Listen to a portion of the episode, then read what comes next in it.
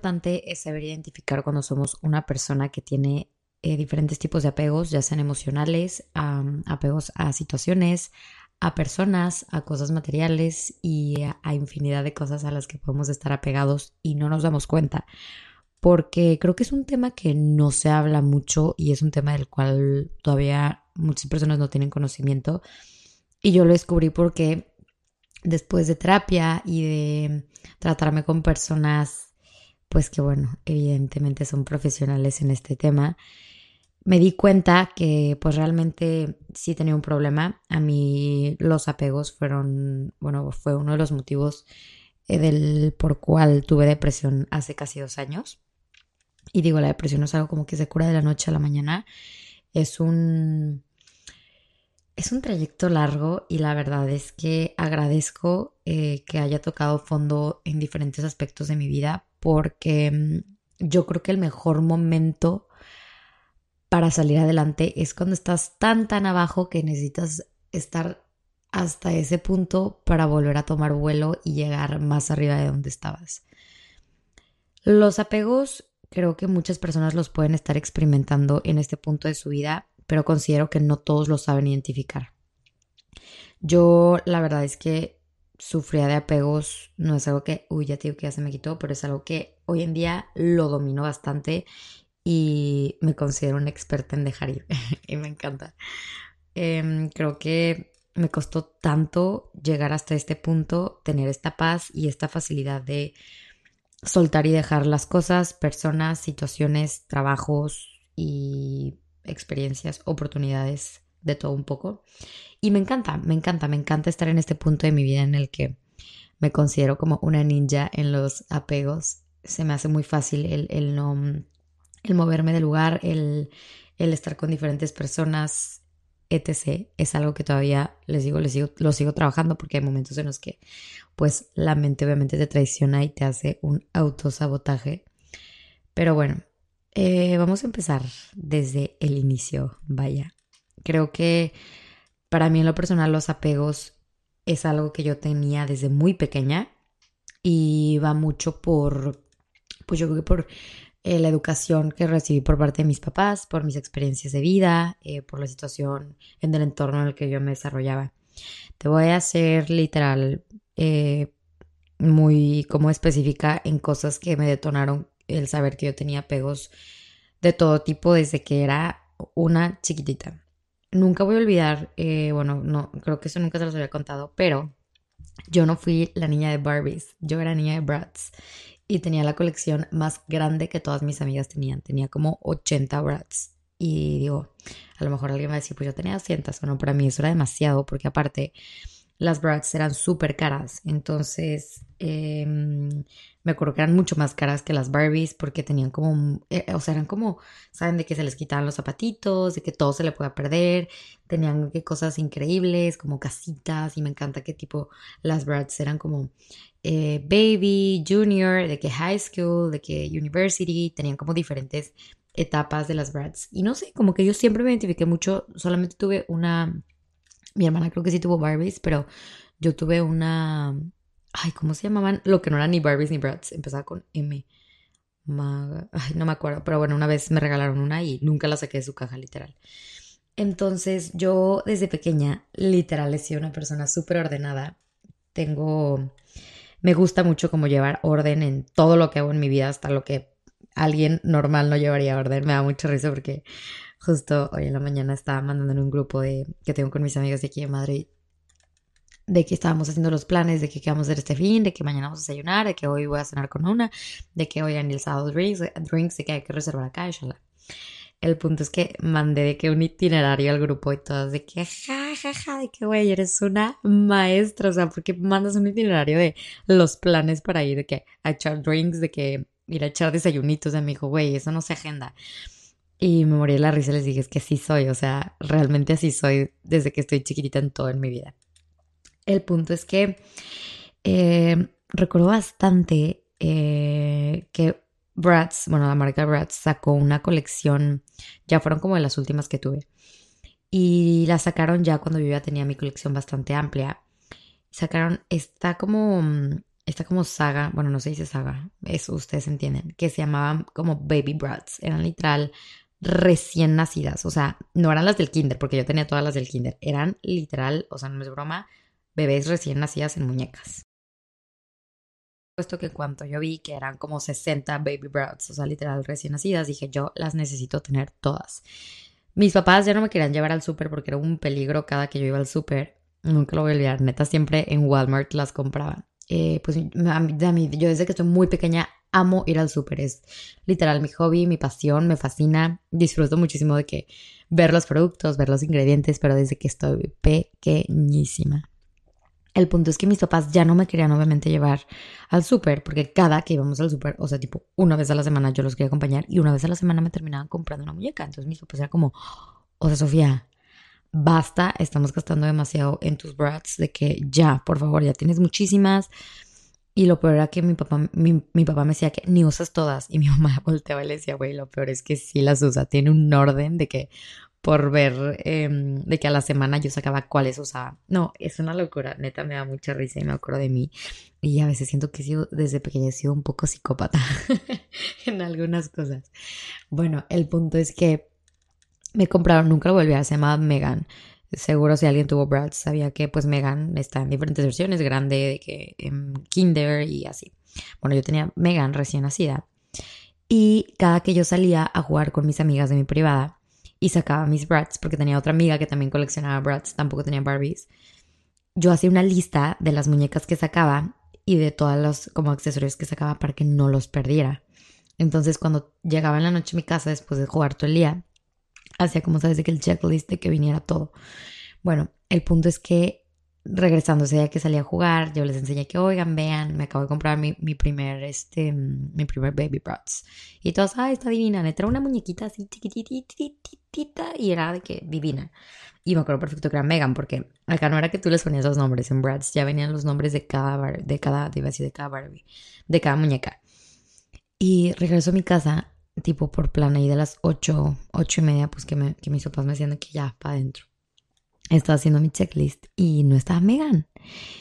Y yo me puse nivel de que dije, no, aquí debe estar, debe estar que en mi bolsa o en su casita, en todo, bueno, no es broma, yo creo que estuve desde las ocho y media que me metieron mis papás, no bajé a cenar, no me bañé, lo tengo muy marcado ese día porque cuando fui a terapia creo que me di cuenta que esta fue una de las cosas que más me detonó ella de grande, ¿sabes? De que, que me empecé a dar cuenta de los apegos que tenía a muchas cosas.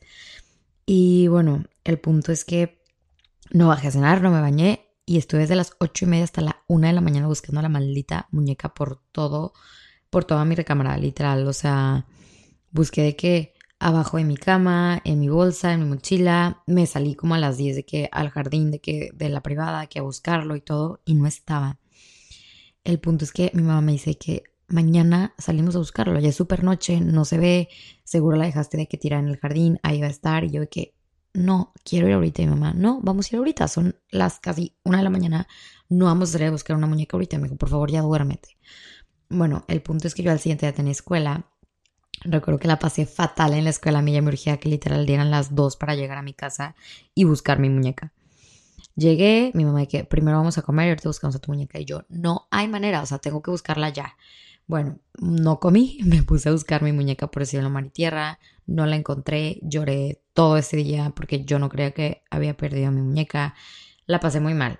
El punto es que me dijo de que tipo, oye, a ver, no pasa nada, vamos a comprar a Megan otra vez, o sea, ya está, ¿sabes? Mis papás también como que en ese aspecto me consentían demasiado y yo era como, no, no, no, o sea, la tengo que encontrar, yo nunca pierdo nada de verdad que yo nunca pierdo nada. O sea, en la vida he perdido un celular más que una vez en preparatoria. Salí al baño y me robaron un celular. Es el único celular que me han robado. O sea, en la vida he perdido ninguno. Y me lo robó alguien de mi salón, literal. Nunca se me ha estrellado un celular. O sea, soy súper cuidadosa con todas mis cosas. El punto es que fuimos al súper ese mismo día porque mi mamá obviamente ya estaba harta de que yo llevaba un día y medio buscando mi, mi y llorando.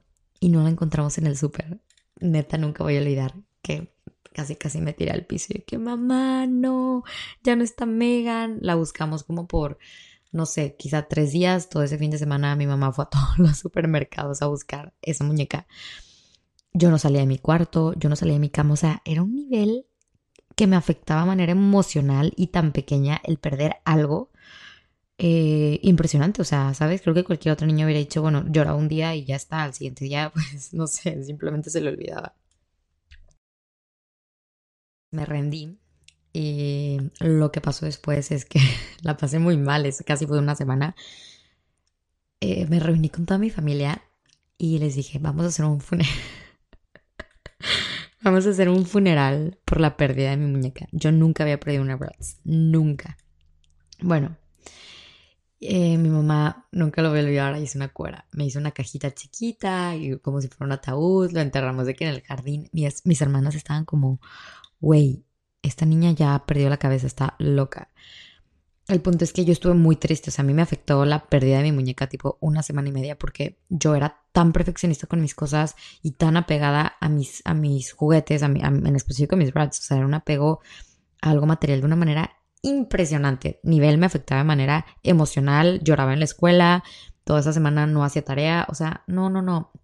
Y no es por exagerar, era que de verdad algo pasaba en mi cerebro que en el momento en el que yo no tenía algo del cual yo siempre tenía como el poder, pues no, no les puedo explicar, estaba muy pequeña, ni yo entendía en ese momento qué pasaba, pero me, sacaba de, de, mis casillas y, y, era una revolución de que yo contra mis emociones y estar muy chiquita y entender que y que sí que, y que no estaba pasando. Entonces después de eso, fue pasando con mucho más cosas en mi vida. Eh, un ejemplo es que yo tenía un apego literal a, la limpieza y al orden. Y les hablo de que yo tenía, no es broma, entre 8 y 11 años, o sea, yo vivo en primaria. Y yo dormía con una escoba, un trapo y un trapeador al lado de mi cama. Y diario, antes de irme a la escuela, barría y trapeaba y limpiaba todo mi cuarto y antes de dormir. Y mis papás era como, güey, es que de que mañana van a venir a limpiar, de que no pasa nada. Yo tenía como muchos traumas, como, no, es que no los, no los puedo explicar. O sea, a mí me generaba ansiedad como no tener en orden mi vida, mis situaciones, mi cuarto en donde me desenvuelvo, pero yo era un extremo porque entiendo que pues bueno, es súper rico la neta dormirte con tu cama limpia o bañada. Yo era un extremo y estaba muy chiquita. Creo que eso, es algo que también mi papá tal vez lo adapté mucho a mi papá porque mi papá siempre ha sido una persona súper pulcra. Y en ese punto de mi vida yo era un exceso, o sea, una niña de 11, 8 años, no recuerdo, pues no era normal que hiciera eso. Y así fue detonando con muchas cosas en mi vida. Eh, yo tenía también como, es que si son apegos, van a, van a decir como, güey, eso no es apego, estabas loca. yo tenía apegos hacia el estudio perfeccionista, o sea, nivel, yo no podía usar corrector en mis tareas. Mm, yo usaba corrector y arrancaba la hoja y me valía, si ya llevaba de que tipo una hoja y media, volvía a hacer todo. Y de verdad nunca entendí por qué sufría como de este tipo de ansiedad de que yo nunca podía tener como algo malo en las cosas que yo pudiera controlar, como hacer mis tareas, como cuidar mis juguetes, eh, limpiar mi cuarto. Y mm, así recuerdo que se fue detonando en muchas cosas en mi vida. Y cuando crecí, por ejemplo, en, preparatoria, Em, a mí, pues muchos recordarán el círculo social que yo tenía en ese momento. Son niñas que agradezco mucho que hayan sido parte de mi vida, pero fue, fue un momento de mi vida, híjole, qué complicado. Yo creo que es la edad y mi niña, somos demasiado complicadas en esa edad. Era mucho drama, era mucho, muchos problemas, mucha controversia, mucha inmadurez, estábamos en el mero ojo de la sociedad en ese momento, mi bolita y yo. Eran problemas cada fin de semana, de que eh, ella versus yo, o de repente el team se dividía a la mitad, no sé, era muy complicado. Pero yo tenía apegos emocionales a cada una de mis amigas. O sea, no es broma, teníamos, éramos siete en el grupito y a las seis yo les tenía un apego emocional al nivel, yo nunca podía estar mal con ninguna porque yo la pasaba mal. O sea, yo me peleaba con una y si yo no lo arreglaba al instante, era pasar tres días encerrada en mi cuarto llorando porque a mí me costaba mucho estar mal con, con mi gente, ¿sabes? Y nunca lo voy a olvidar una vez, em, creo que ha sido como de mis mayores peleas, y fue por una estupidez, fue por un niño. en el 2019 yo me llevé a mi mamá a Italia de viaje de, de regalo de cumpleaños. Y yo volaba el domingo desde Ciudad de México y yo quise salir el viernes al antro, pues con mis amigas. Me acuerdo que ahí apenas estaba saliendo con Juan Pablo, más o menos. Como que sí, como que no, como que estábamos viendo si, si queríamos salir o no. Y fui con Ivana, con una de mis, de mis super amig amiguirras de Querétaro. Es que qué risa me va a dar. Y recuerdo perfectamente que tuvimos como por ahí un, un desliz por un niño, como que no sé qué pasó con un niño que estaba en la mesa y me dijo como, no sé, yo vi que se estaba portando muy patán con, con Ivana, no voy a decir nombres porque es que este niño es una fichita. Y yo vi que se estaba portando muy patán con Ivana y la verdad es que yo soy ese tipo de niñas que si veo que tu novio te está tratando mal o el niño con el que está saliendo, yo sí me meto, o sea, eh, mucha gente es como, güey, no te metas, son problemas personales. Entiendo cuando ya son cosas más específicas, pero en plan tipo estamos todos conviviendo en una mesa y veo que un hombre te está faltando el respeto y menos una persona que no es tu novio, híjole, me pongo mal. Entonces, pues me metí, evidentemente, y le dije a este chico como, oye, de que, ¿sabes qué onda con tu vida? De que qué te pasa, porque estás tratando de ver así, y van ya traer sus drinks, yo también. Y el güey me dijo como de, güey, no te metas, yo trato a las niñas como quiero, yo no tengo nada serio con nadie, no sé qué, yo de que pues no, a ser una niña que vale la pena, no, no, recuerdo que me empecé a pelear con el niño. Eh, y cuando llegó Ivana, Ivana pensó como que tipo me lo estaba ligando, qué risa. Ivana como que, güey, ¿qué haces? Y yo como de que, güey, ¿cómo que qué hago? Te estoy defendiendo, es un patán de que ya no estés con él, shalala.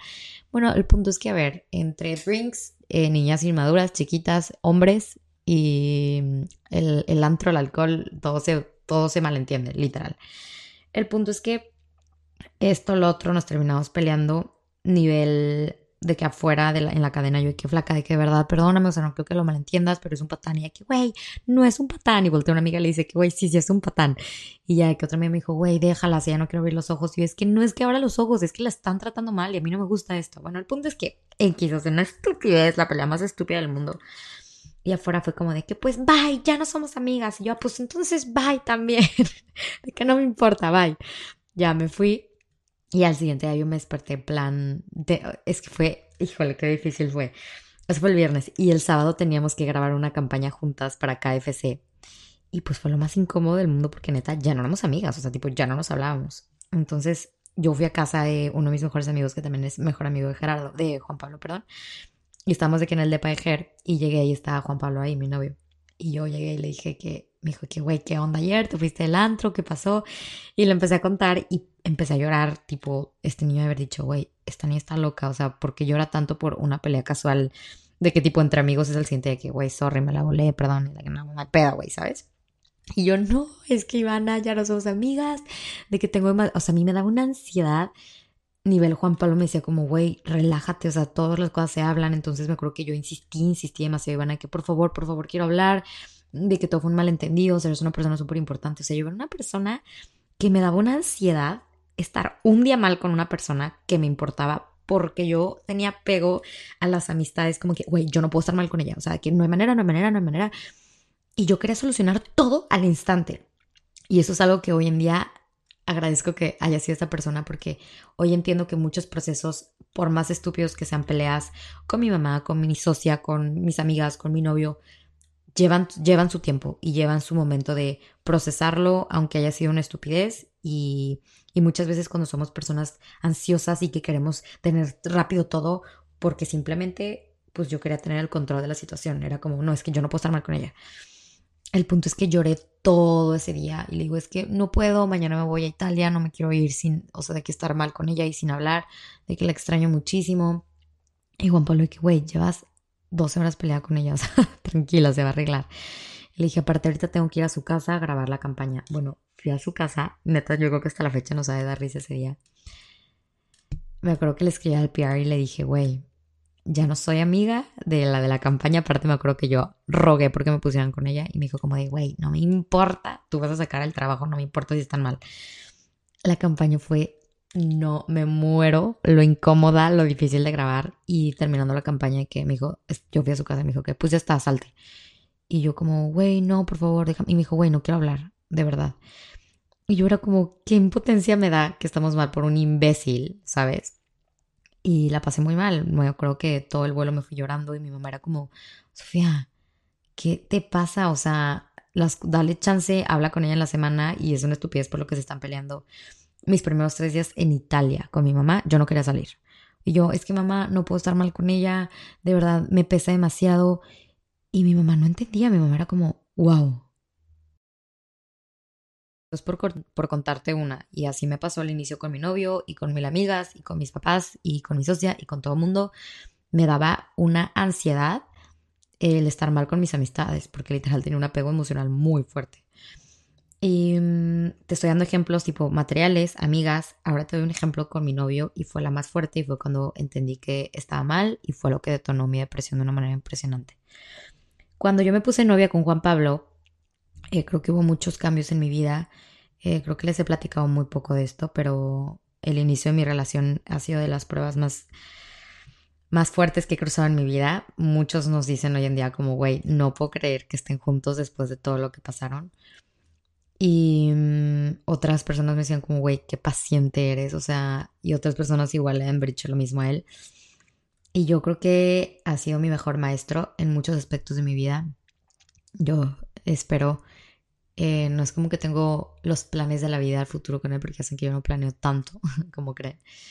Em, me encantaría pasar el resto de mi vida con él, pero si no es así, sé que fue una persona increíble que de verdad me marcó, o sea, me marcó un antes y un después en muchos aspectos de mi vida. El punto es que cuando yo empecé a andar con él, híjole, mis primeros meses de relación fueron bien complicados, es algo de lo cual hablo muy poco porque mm, sí, fue, mm, fue una prueba muy fuerte para mí porque por primera vez, no sé, viví situaciones en las que nunca había estado, en las que me, mi ego me pudo demasiado, en las que, híjole, me hizo eh, tocar pared y tocar fondo en muchas situaciones de mi vida. Pero bueno, el punto es que cuando yo empecé a salir con Juan Pablo, pues se podrán acordar que mi Instagram se convirtió en el Instagram de Sofía Juan Pablo, ¿saben? yo me la vivía con él 24/7, fotos todo el tiempo, stories todo el tiempo, entonces todas ustedes empezaron también como que idealizar, idealizar, perdón, mi relación en plan como, wow, goals, y no saben lo mierda que estaba pasando en ese momento en mi relación. Por eso les digo que muchas veces no crean todo lo que ven. Yo creo que ahorita es el mejor punto en el que estoy con mi novio y no le subo nada. y todos piensan que ya corté, yo creo. Y mm, el punto es que me desviví tanto por él que me olvidé de, mí y me olvidé de mis amigos y de mi gente y de muchas personas. Perdí otras amistades por... Solo fue una, una persona muy importante que la extraño y la amo en mi vida. Es, es un hombre. Y al final tuvimos un problema por los tres, X, mi novio, esta persona y yo. Y fue como que, ok, pues vamos a tomarnos un tiempo de que nuestra amistad, shalala. Y es una de las personas más importantes en mi vida y en ese momento yo debí de haber eh, tenido el valor de decir no. Eh, mi amigo es mi amigo, mi novio es mi novio y aprender a separar la situación.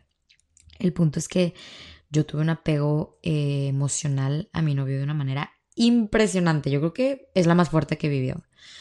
Entonces como que me empecé a alejar mucho de mis amigas y todo el mundo era que, güey, ya eres súper mandilona, ya no sales con nosotras, de que en plan, eh, ya nunca estás, de que siempre es tu novio, o si salimos desde que tu novio y ya, o de que tu novio, tú y yo, de que es super X. Bueno, el punto es que nunca voy a olvidar ese viernes. Eh, mi novio y yo empezamos a hacer planes, tipo, no era como, oye, hoy voy a ir con mis amigas, no, era hoy vamos a ir con mis amigas y, de que, y hoy vienes con mis amigos. Entonces, como que entre los dos, la neta, nos volvimos súper codependientes y con muchos apegos el uno al otro, pero yo considero y yo acepto que lo mío fue algo más brutal. Eh, nunca voy a olvidar un viernes que mm, como que yo ya daba por hecho, yo ya daba por sentado que pues todos los planes tenían que ser juntos y que nos teníamos que ver y que hacer todo de que como muéganos. Y bueno, ese viernes me acuerdo que yo hice toda mi rutina en la mañana, mi trabajo, etc. Y yo dije como, bueno, obvio voy a ver a mi novio, ¿no? Pues porque es lo normal y porque somos novios y porque los novios se ven todo el tiempo y hacen todos los planes juntos. y me hice, era un viernes como a las 5 de la tarde. Y yo, ¿qué, qué onda, Gore? ¿Qué plan? Y el de, ¿qué, onda? Ando con un amigo, me echando unas chelas y de ahí pues yo que voy a cenar con mis amigos y voy al antro con ellos. Fue la primera vez que no me incluyó en uno de sus planes. Y yo como, ¿cómo? ¿Vas a hacer algo sin mí? Y él como, pues, pues sí, gorda, o sea, vengo con, con puros niños, o sea, ¿sabes de qué? Y todavía me pone, pues si quieres vente. Y yo de que iba a ir, gracias a Dios no fui. Iba a ir porque era como, es que yo no puedo estar sin él, o sea, él no puede hacer planes sin mí, porque somos él y yo contra el mundo, y porque no, era porque tenía un apego emocional a mi novio de una manera brutal. Entonces, ese sábado marcó muchísimo el que yo entendí que estaba pasando por un, por un proceso un poco complicado y lloré. O sea, le dije, ¿sabes qué? De que lo quería cortar, le dije, eres la persona más egoísta del mundo, no puedo creer que no pensaras en mí, yo hago todo pensando en ti, shalala, shalala. Híjole, qué loca, ¿no? qué loca yo, o sea, si tú estás pasando por lo mismo, visualízalo desde tu punto, pero desde mi punto diría, qué locura, porque yo nunca había sido una persona así. El punto es que em, lloré todo ese fin de semana de una manera impresionante. O sea, todo el viernes no salí, yo como, güey, mi novio no me quiere, no hizo un plan sin mí. Tipo, era lo peor que me podías haber hecho. El punto es que, eh, pues bueno, todo ese viernes no hice nada, lloré, lloré, lloré. Y todas mis amigas de que, güey, oye, ¿qué onda? ¿Qué vas a hacer hoy? De que, please, sal con nosotras. Era, el mejor momento para yo salir. Y yo como, no, no, no, no quiero hacer nada. Y, y todas de que, please, please, sal, de que o sea, tienes, que nos tiene súper olvidadas. Y bueno, salí, pero salí desde mi ego y desde el te voy a chingar, ¿sabes? Entonces salí mis amigas eran como que, güey, me encanta contar esto porque ni siquiera me da pena. y van a decir como que cabrona, pero pues sí, sí, estaba muy, estaba muy bruta. Hacía cosas desde, desde el ego por el miedo al no saber eh, cómo separar amistades, relaciones y todo este tipo de cosas que te traen los apegos. Y yo que bueno, ok, vamos a salir. Salí, me la estaba pasando súper padre, que éramos todas mis amigas, y en eso les digo que, ¿saben qué? Hay que hablarle que a niños. Y ellas de que, güey, no, qué hueva, te vas a entrar en un, pedo, en un pedo con Juan Pablo. Y yo de que, no, hay que hablarle a niños. Y pues como podrán saber, a mis niños me sobraban, ¿verdad? Entonces agarro y le escribo a un niño con el que había salido hace como dos años, que tenía unos planes buenísimos y todas mis amigas le caían muy bien. Y yo que, ¿qué onda? ¿Qué haces? Y ver que que, güey, qué raro que me hablas, o sea, eres la persona ya más mandilona del mundo, ¿sabes? Y de que, ¿qué onda? ¿Eso bien? ¿Y tú qué plan? No sé qué. Yo, que, güey, ¿qué hacemos? De que venganse acá, la Y fue la estupidez más grande de mi vida porque neta mi novia estaba solamente que, tipo, con sus amigos, divirtiéndose, haciendo cosas pues, de niños, tomando chelas en un bar. Y yo fue como, me encanta que ya tengo pegada la palabra chela por yola. Entonces yo hacía como este tipo de estupideces desde el ego y porque tenía un miedo al, al como estar sola, porque era muy, muy codependiente de mi relación y, sabes, como no, no, no, sé, no te lo puedo explicar. Entonces era como esta niña chiquita, tonta, que hacía, como que decía, ok, pues no, no estás hoy conmigo, pero pues yo voy a hacer algo como por chingar, ¿sabes? No sé, siento que me faltaba mucha madurez, estabilidad, estabilidad, perdón, emocional. Y así fueron como diferentes cosas que detonaron en mi vida. Yo agradezco mucho que en el momento en el que me di cuenta que tenía este problema, yo decía, es que ¿por qué? O sea, ¿por qué no puedo estar yo sola? Porque me cuesta mucho estar mal con la gente. Güey, los problemas, las discusiones y el pelearte con alguien es lo más sano y necesario del mundo. Imagínense que todo el tiempo todos pensáramos igual, todo fuera sí, sí, sí, y nunca hubiera como ni siquiera un, como, no sé, el más mínimo roce porque pues somos seres humanos y los seres humanos pensamos de manera diferente. El punto es que mm, que cuando entendí que estaba pasando por este problema, me acuerdo que antes de que yo fuera al psicólogo, un día dije, a ver, yo no sabía que era, era un apego. Yo dije, a ver, ¿qué tengo? O sea, y me acuerdo que lo busqué en Google y puse como, ¿por qué me cuesta mucho? Porque me da ansiedad pelearme con una persona y estar mal. ¿Por qué me da eh, esto y estar mal? O sea, que no entendía como, como muchas cosas. El punto es que yo dije como, a ver, tengo que entender que soy una persona independiente y puedo también hacer cosas por mí y no puedo estar apegada a todo en la vida y a todo como en plan, eh, si no estás conmigo, es lo peor que me puede pasar y como que yo sentía que la gente me traicionaba cuando teníamos una discusión o cuando tipo nos peleábamos. Y me costó mucho entenderlo, pero lo aprendí a varios chingadazos. Entonces me metí a Google y aquí va a hacer un reconocimiento a Diego Dreyfus, que yo creo que fue la persona que me salvó de mi depresión. Qué fuerte que lo diga así, imagínense el impacto que tienen las redes sociales y en específico el podcast. O sea, digo, pues no tienen la más remota idea de mi existencia. Y hoy te digo gracias, Diego, porque me ayudaste muchísimo. Y gracias a diferentes podcasts de él, salí obviamente con mi psicóloga y con él yo puedo decir que fueron mis dos mentores y salí de un hoyo que yo dije, está enorme, no va a salir. Y recordará específicamente el nombre del video que encontré en YouTube de Diego Dreyfus, pero voy a buscarlo, voy a buscarlo y si lo encuentro se los pongo aquí en la descripción del podcast. Y fue algo que me explotó la cabeza y fue que dije, güey, tengo que tratarme, o sea, tengo esto. O sea, yo antes de ir al psicólogo encontré este video y a partir de ahí dije, tengo un problema y tengo que buscar ayuda. Entonces fue que me topé con este video de Diego donde él utilizaba como un método de vida bastante, un poco sociópata, no sé si sea la palabra correcta, pero fue lo que literal a mí me ayudó a salir de esta situación que llevaba pasando desde muy pequeña en mi vida, pero ya me estaba detonando en afectar a mis relaciones, a mis amistades, etc. Y mm, yo creo que una de las principales soluciones para liberarme del desapego fue hacer la práctica que es una pregunta bastante curiosa. Y simplemente es preguntarte y responderte al mismo tiempo el, ok, ¿qué pasaría el día de mañana si no tengo a esta persona en mi vida? ¿O qué pasaría el día de mañana si no tengo mi celular? ¿Qué pasaría el día de mañana si no tengo eh, esta oportunidad de trabajo, qué pasa el día de mañana si ya no estoy viviendo en Madrid, qué pasa el día de mañana si me quedo sin un amigo, qué pasa el día de mañana si me quedo sin dinero, qué pasa el día de mañana si mi papá fallece. Yo sé que es una como, está como un poco psycho, pero fue la manera en la que me empecé a plantear las cosas y entender que todo es un instante. Las personas somos instantes, los momentos también y el aferrarte a una idea, a una persona o alguna cosa material te hace sufrir porque simplemente no te puedes imaginar. No, no existe la vida sin ella, no existe la vida sin él o sin esa cosa. Entonces es plantearte, ¿qué pasaría si el día de mañana no te tengo? ¿Qué pasaría si el día de mañana no tengo esta oportunidad? ¿Qué pasaría si el día de mañana no tengo el auto en el que me muevo hoy? Y yo sé que suena un poco raro planteártelo, pero es la manera más mm, introspectiva que podemos hacer para identificar que no pasa nada cuando creemos que está pasando todo. A esto me refiero en que muchas veces vivimos agobiados por el miedo a perder a una persona o por el miedo a no aprovechar una super oportunidad que está pasando, pero al mismo tiempo sabemos que tomarla no es la mejor idea. Y hoy quiero decirte que oportunidades siempre van a llegar así como llega esta, llegan 50.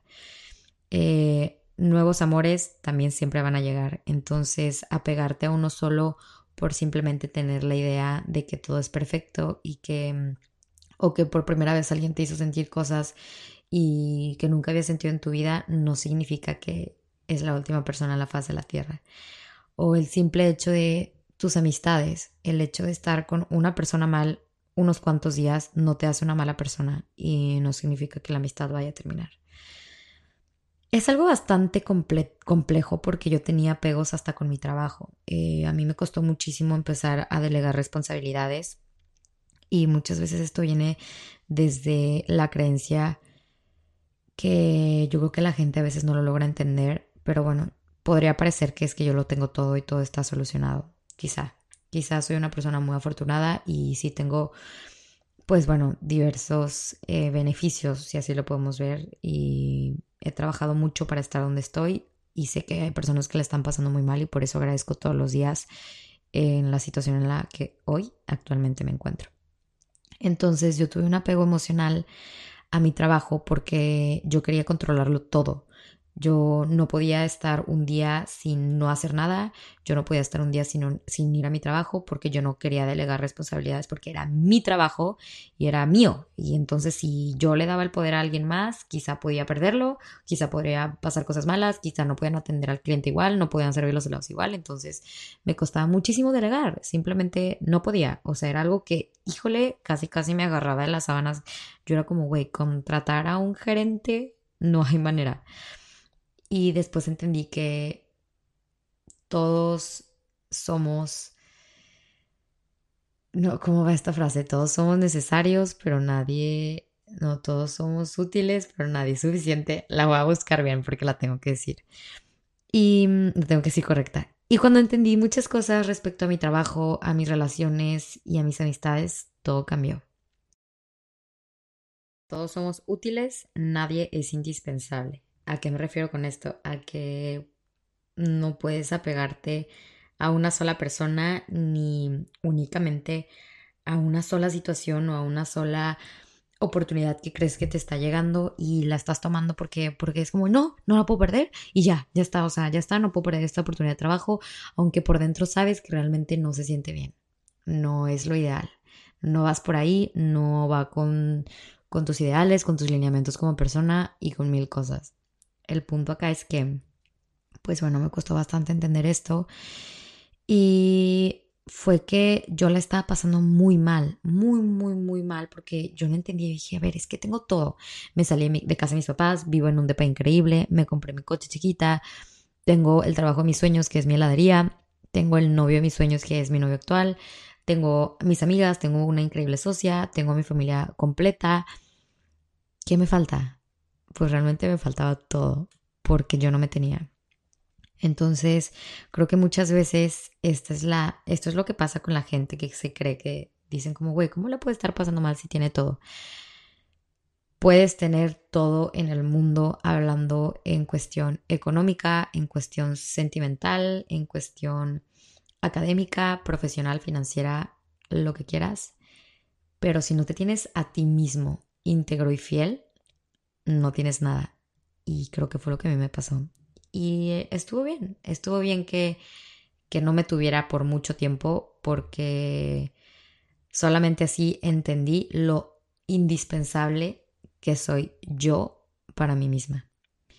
Y es como les digo, todos somos útiles, pero nadie es indispensable solamente tú. Y creo que en el momento en el que mm, hice como mucho trabajo personal, empecé a ir al psicólogo, empecé a soltar, empecé a, ok, todos tus planes, yo hago los míos, empecé a delegar responsabilidades en mi trabajo, eh, una amiga se molestaba o alguien se molestaba por algo que yo decía y que no iba con, sus ideas era como, pues sorry, es lo que yo pienso y si no te parece, pues no pasa nada, somos dos personas con ideales diferentes. Y antes yo decía como, no sabes qué, tienes razón, voy a cambiar mi manera de pensar para yo eh, clavar y encajar con tu manera de pensar y así todos estamos bien y felices y no hay problemas, ¿sabes? Entonces, creo que no hay mejor, creo que no hay mejor cosa que ser una persona auténtica. Y auténtica me refiero a ser auténtica desde tu propia visión y desde tu propia manera de ver las cosas y ver la vida, porque allá afuera te vas a topar con miles de personas que pueden creer que eso es correcto y para ti no lo es y está bien. Y si tienes el apego al querer tener todas las cosas bajo tu control y al que toda la gente piense igual que tú o si no piensa igual que tú, a que tú pienses igual que toda la gente para evitarte ese tipo de situaciones incómodas, que a mí me encantan las discusiones, amo. El otro día conocí unas niñas aquí y era la primera vez que cenaba con todas, solamente conocí a una amiga. Y me encanta que llegué y me senté después de la cena y todo. Les dije, oigan, a ver, ¿qué opinan de esto? ¿Qué opinan de este otro tema? Pum, pum, pum. Y me encanta que neta todas de que, no, güey, es que yo pienso así. Y otra que, pues yo pienso así. Entonces al final les digo, es que no hay ninguna manera correcta de pensar y me encanta. Y me encanta tener esos debates eh, de cuestiones de la vida, de situaciones actuales, de, del COVID, de todo lo que quieras. Y, y me encanta porque de verdad dije como, wow, hoy en día puedo relacionarme con gente que piense diferente a mí y no me pesa y no me siento mal y no me siento culpable por no pertenecer como a su lineamiento de, mm, de educación, de valores y de pensamientos. Claro que hoy me relaciono con gente que también, pues bueno, va más apegada a lo que yo creo, a lo que a mí me gusta, a lo que yo veo, hago y disfruto, porque también si te vas como a un extremo que creo que es lo que me pasó con mis amistades pasadas, pues ya, o sea, chocan de una manera impresionante y al final yo sí creo que por los opuestos sí se atraen, pero llega un punto en el que, híjole, si no tienen cosas en común, si no comparten absolutamente nada, ni lo más mínimo, pues es complicado llevar amistades así. Y es como me pasó a mí. Y aprendí a soltar y dije como, güey, estas amistades ya no son para mí porque yo ya no puedo seguir forzándome a hacer cosas que a mí ya no me gustaban hacer, a convivir a gente que yo ya no quería convivir por el simple hecho de el apego a estas amistades y por no perderlas. Y así estuve mucho tiempo forzando a ser una persona que yo realmente no era por el miedo a, güey, no puedo perder este grupito, son top, eh, tienen planes increíbles, pero realmente eran planes que ya ni siquiera iban con mi esencia ni con mi persona. Qué fuerte quiero cerrar el episodio de hoy sobre la importancia que es liberarte y aprender a vivir sin apegos, porque creo que muchas veces no nos damos cuenta de que los tenemos y estoy segura que este podcast te va a ayudar a reflexionar un poco, pero es muy importante vivir, aprender a, a controlarlos. No te digo que hoy en día vivo al 100% sin ellos, no, pero los domino y sé en el momento en el que me estoy empezando a pegar a una persona, a una situación, a una amistad, a un trabajo, y sé que si el día de mañana no lo tengo, me voy a sentir de la fregada y se va a venir el mundo encima. Entonces yo me cansé de que tantas veces se me viniera el mundo encima por cosas que no estaban en mis manos. Y es otra cosa que te dejo como consejo.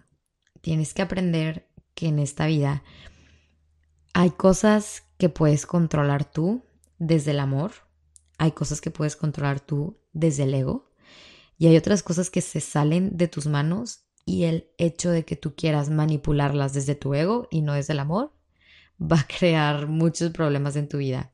El, el, querer como tener el control absolutamente de todo lo que está a tu alrededor de ti, vas a enloquecer. Eso no es posible y eso es algo que yo quería y que por mucho tiempo intenté hasta que dije, güey, hasta aquí. Creo que yo soy una persona diferente cada cierto tiempo. literal, lo que yo pensaba hace seis meses, conocí a gente que me platicó su punto de vista y ahora digo, guay, qué chingón, tienes toda la razón. Y ahora lo entiendo y me gusta y veo más desde ese punto. Entonces, somos seres humanos, y eso yo siempre lo digo, somos seres humanos en constante evolución. No podemos estar para toda la vida con la misma gente, el mismo círculo social, porque pues todo el tiempo estamos aprendiendo cosas nuevas, estamos eh, desarrollando nuevas habilidades, nos empiezan a gustar nuevas cosas, estamos aprendiendo un poco más sobre el mundo y todo lo que hay afuera, que es maravilloso. Y solamente quiero decirte que por eso no te pegues. No te pegues porque cuando te pegas, te pegas y te pegas de más. Y qué rico es vivir libre.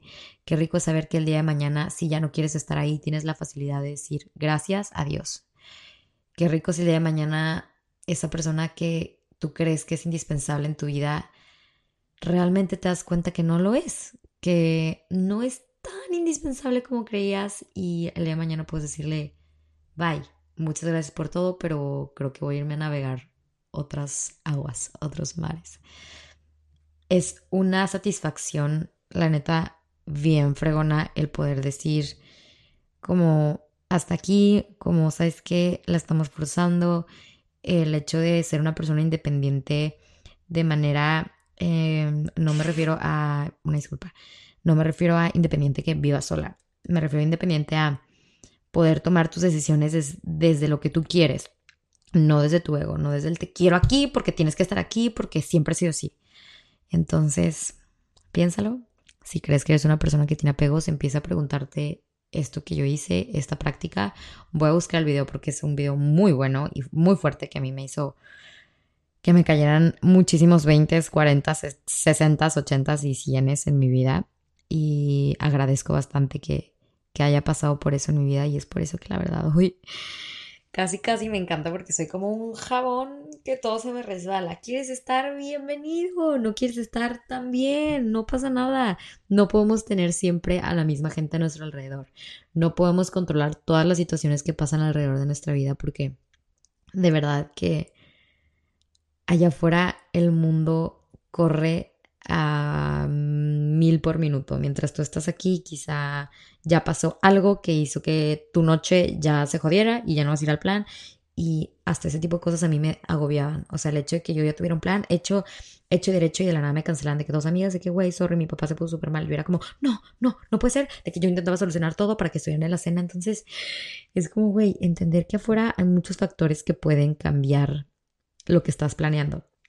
Y bueno, ya eso es todo un trip, pero viene de ahí, de mis apegos, del por qué hoy en día yo no planeo cosas, más que pues mis tareas, mi agenda, mis cosas de trabajo que son necesarias.